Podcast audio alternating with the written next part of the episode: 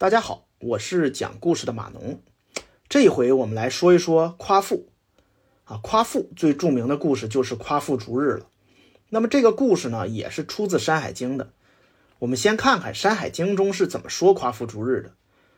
呃，《山海经》中一共有两段啊，记载夸父逐日这个故事的，但是内容呢相差的不多啊，我就合并在一起给大家讲。最先说的是夸父的样貌，说夸父啊。耳朵上挂着两条黄蛇，手里呢还拿着两条黄蛇，哎，这个形象是听上去有点凶，是不是？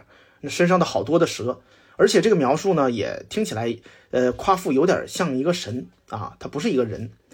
后面呢又说夸父的身世，呃，后土生信，信生夸父，那夸父是后土的孙子，那么后土又是谁呢？同样是《山海经》中的记载啊，共工生后土。祝融生共工，而祝融呢是炎帝的三世孙，也就是说，夸父是根正苗红的炎帝的后裔。所以说，夸父呢确实应该是一个神。那说完了他的身世，我们再来看看逐日的事儿。这里就说到了夸父不自量力，想要追逐太阳。不过，夸父真的在鱼谷追上了太阳。鱼谷就是古人认为太阳落山的那个地方。这个鱼谷呢，又通常被叫做媚谷。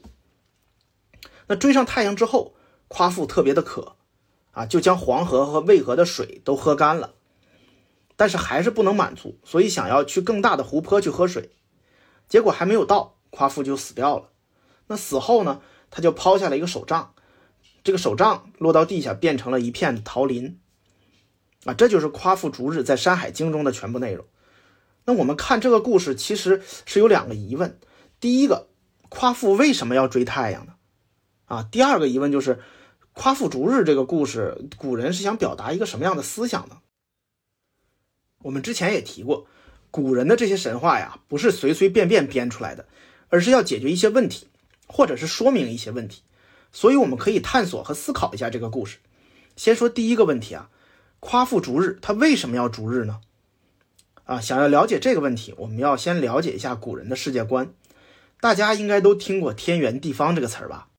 这就是古人的世界观，他们认为天是一个半球形的罩子，罩在地面上，地面呢是方形的，四面的四个边叫做四极，啊，四个角叫做四隅，四极之外呢是四海，啊，我们有一些词，比如说四海之内皆兄弟，指的就是这个四海，啊，在这个四海之内的这片土地上，我们大家都是好兄弟，还有什么海内存知己，天涯若比邻。都是从这个世界观衍生出来的。那古人为什么会这么样认识世界呢？因为咱们啊，如果站在一个平原上，向远远处看的时候，你就会发现，在最远的地方，天会和地面相交啊，就是这种视觉效果让人们产生了这种联想。那么，古人对于太阳是什么样的认识呢？我记得之前我们讲过扶桑树啊，说过。扶桑树上是有十只金乌，然后它背着是每个金乌都背着一个太阳，然后轮流值班，每天一个太阳从汤谷出发到媚谷结束啊，也就是鱼谷啊，这就是古人在描述太阳东升西落的这样的一个事情。再结合咱们上面说的这个天是一个罩子这样的说法，我们就可以想象，如果我们站在天和地的交界线上，在太阳落下或者是升起的时候。我们就能够抓到或者见到太阳。那么现在我们有了古人的这个世界观，我们再想想夸父逐日到底要干什么呢？啊，我认为啊，其实就是要去探索太阳，因为他认为太阳其实是可以被抓到、被看见的。他是想去了解一下太阳到底是一个什么样子。我想这就是夸父逐日的目的。那么有了这个目的，这个故事里其他的内容又都是什么意思呢？为什么最开始要说夸父自不量力呢？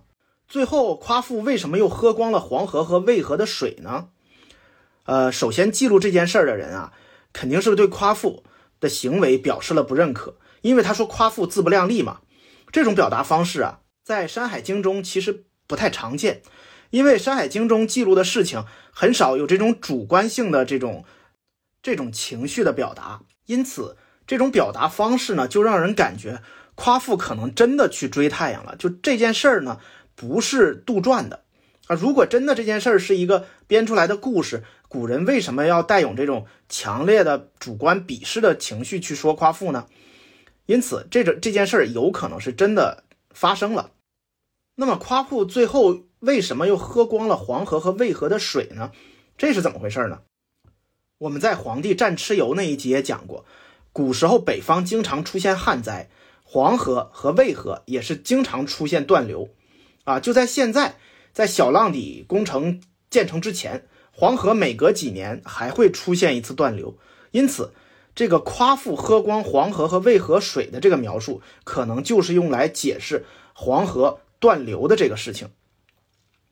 那么现在我们把整个事件串起来，可能会有这样的一个故事，就是在黄河沿岸的一个部落，夸父是部落中的一个青少年，在他的世界观里，天圆地方。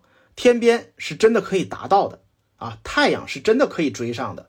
他有这样的勇气，他就想去试一试。部落里呢有大祭司，他作为过来人，他对夸父说这个事儿是不可能的。那夸父作为一个嗯热血的青年，他坚信他是可以的。终于有一天，夸父真的出发了。过了很久，他也没有回来。人们都认为夸父可能已经死掉了。又是一年的春天。部落依赖的水源黄河断流了，人们没有办法耕作，更不知道该如何解决这一切。现在这种时刻，就是大祭司出来带领人们走出困难的时候了。大祭司想起了出走多时的夸父，他知道夸父不可能成功的，但是他内心又真的希望夸父能够完成逐日的创举。大祭司走出屋子，他对人们说：“你们是否还记得几年前离开部落的夸父呢？”他当时自不量力，他想要追上太阳，可就在刚才啊，他在我的脑海里闪现，他真的追上了太阳。但是太阳呢是如此的炙热，夸父被烤得口干难耐，他就跑到黄河和渭河边上，喝光了黄河和渭河的水。但是他依旧不满足，爬起来想要到更大的一片湖泊去喝水，但是由于他精疲力尽，他倒下了，倒在了成都载天山上。他的手杖落在了地下，化成了一片桃林，桃花盛开，如此的美丽。那么我们不要害怕，不要慌张，黄河的水正在从源头奔涌而来，再坚持坚持，黄河的水就会回来了，就快回来了。言罢，部落的成员看着干枯的黄河，也心想着已经追上太阳的夸父，那都有了逐日的勇气，还有什么可怕的呢？我们说，在那个时代啊，人们对于自然灾害的恐惧来源于束手无策，他们不知道该如何抵挡。巫师或者说大祭司，他们的作用就是从心理上给人们克服困难、战胜自然的勇气。我们说，人活一口气嘛，对生活的希望是最重要的。有了这些希望，人们才能走过苦难，迎来光明啊！当然了，这只是对夸父逐日故事的一种解读。你有你的解读吗？不妨也说来听听。好了，今天我们就讲到这儿，我们下一集再见。